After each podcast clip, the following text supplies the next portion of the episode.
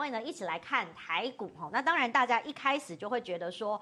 很多人都在喊万八哈，你如果打开《经济日报》或是《工商时报》，很多的分析师的名称都在上面哈。那当然，永年哥也是其中一个哈。这个施工的称号，当然大家就很好奇说，永年哥你怎么看台股今年？因为我们喊万八的这个指数，应该要有一些原因嘛？是原因在哪里？呃，我觉得一万八应该可以再来一次哈。其实现在因为大家会一直喊万八的最主要原因就是。其实简单的讲，就是说台湾股市能不能够在十二月三十一号以前呢，再创历史新高？大大家现在心里面想的大概就是这件事情了啊。那至于说呢，呃，会不会呢？那我觉得从今天的收盘看起来，哎，机会还是蛮大的哦。嗯。哦，机会非常的高哈。那为什么我们会觉得非常的高呢？那其实呢有几个原因哈。那我们在这边呢先跟大家看一下，那就是呢，如果在年底之前呢，我们台湾股市要攻上一万八千点的话，那有几个条件啊。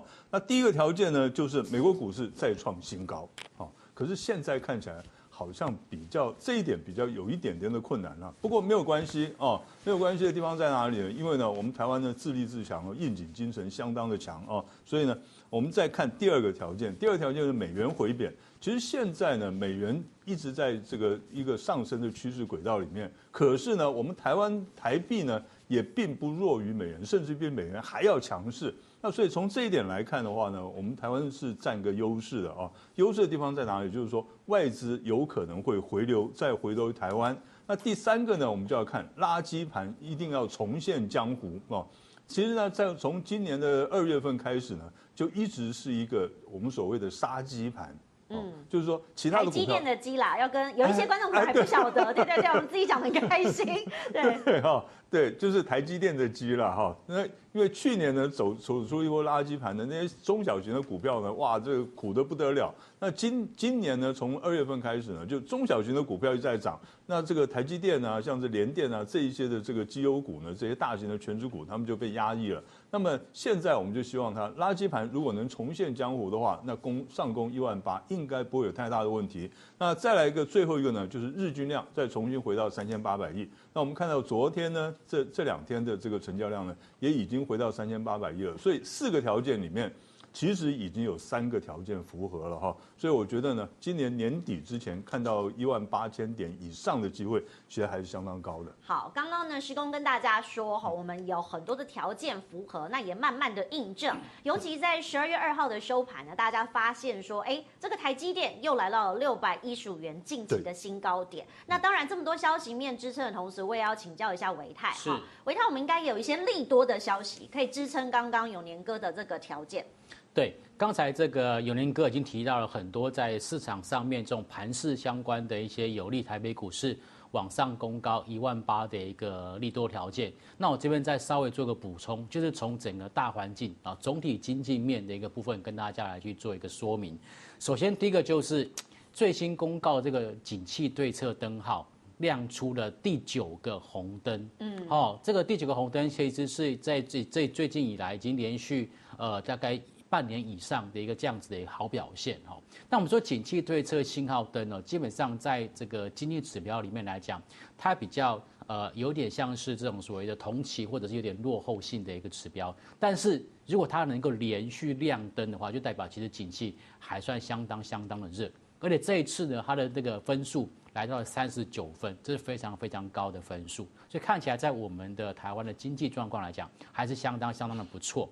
那么第二个就是从我们的十月份的一个出口额来看的话，创下历年来的单月新高，达到了四百零一点四亿美金哦。好，而且呢，累计前十个月的一个出口额已经创下历年同期新高，而且改写了全年新高的一个历史。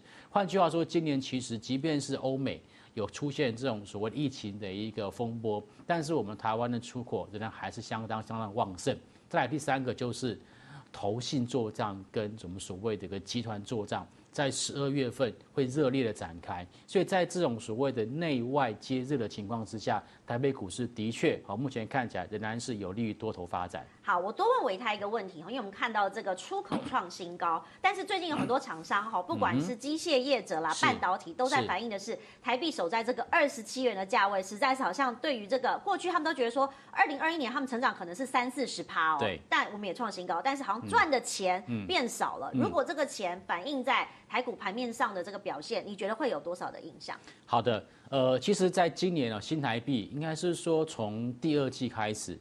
亚洲货币里面可以说新台币就独强，Number One 哦，算是我们个亚洲货币里面最强的这样的货币。所以其实，在一般来讲，在过去哦，这种所谓的一个外销市场，我们会希望这个新台币要稍微贬值一点，对我们的出口厂商会有比较大的一个帮助。可是现在从第三季开始，都一直维持在这个所谓的二十八块钱以上的这种价位的话，其实对于出口业者的确是比较比较困难一点点。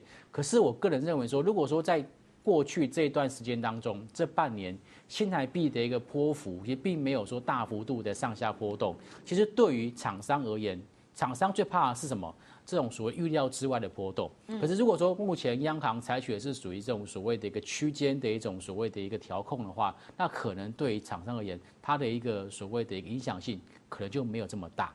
区间操作可能要看到三个月或是未来半年哈，所以大家可能在调控上要有一些心理的准备。是。那如果大环境来看，我们回到永年哥，永年哥刚刚讲了很多条件嘛。嗯。如果回到技术分析的层面哈，您可不可以看一下这个大盘的走势的线型，是不是也站稳了季线之后可以再往上突破？OK，好，那么呢，我们看一下哈，这个加权指数的日线图哈，我们看一下这日线图呢，那其实呢有几个关键哈，那第一个呢就是呢。要站上，而且站稳了一万七千六百三十三点的话，那就有机会来挑战呢这个一八零三四，也就是历史的高点。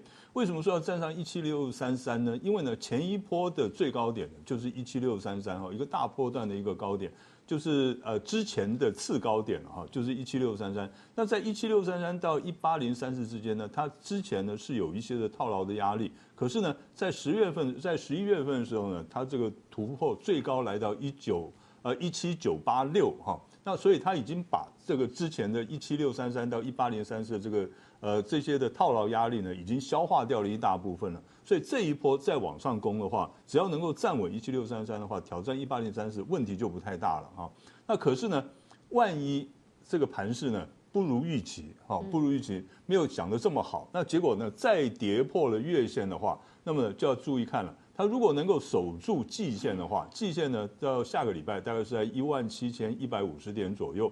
它如果是跌下来，可是能够守住季线，那就有可能会在季线跟月线之间做个区间震荡了，哈。那这个呢是第二种的走势，那第三种走势就是最糟糕的走势了。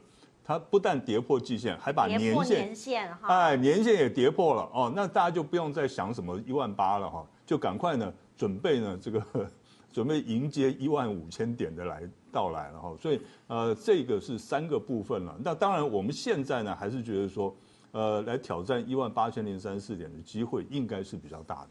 呃，目前为止好像很多的分析师看的都是比较乐观正向的层面，也觉得说，哎，挑战一万八的几率比较高。嗯。那如果是这样的话，在操作上，您会给投资人什么样的建议？哦，在操作上呢，我们来看一下哈，在操作上的话就是这样子。如果说呢，哈，它能够守住季线的话，我们就逢低承接了。是啊。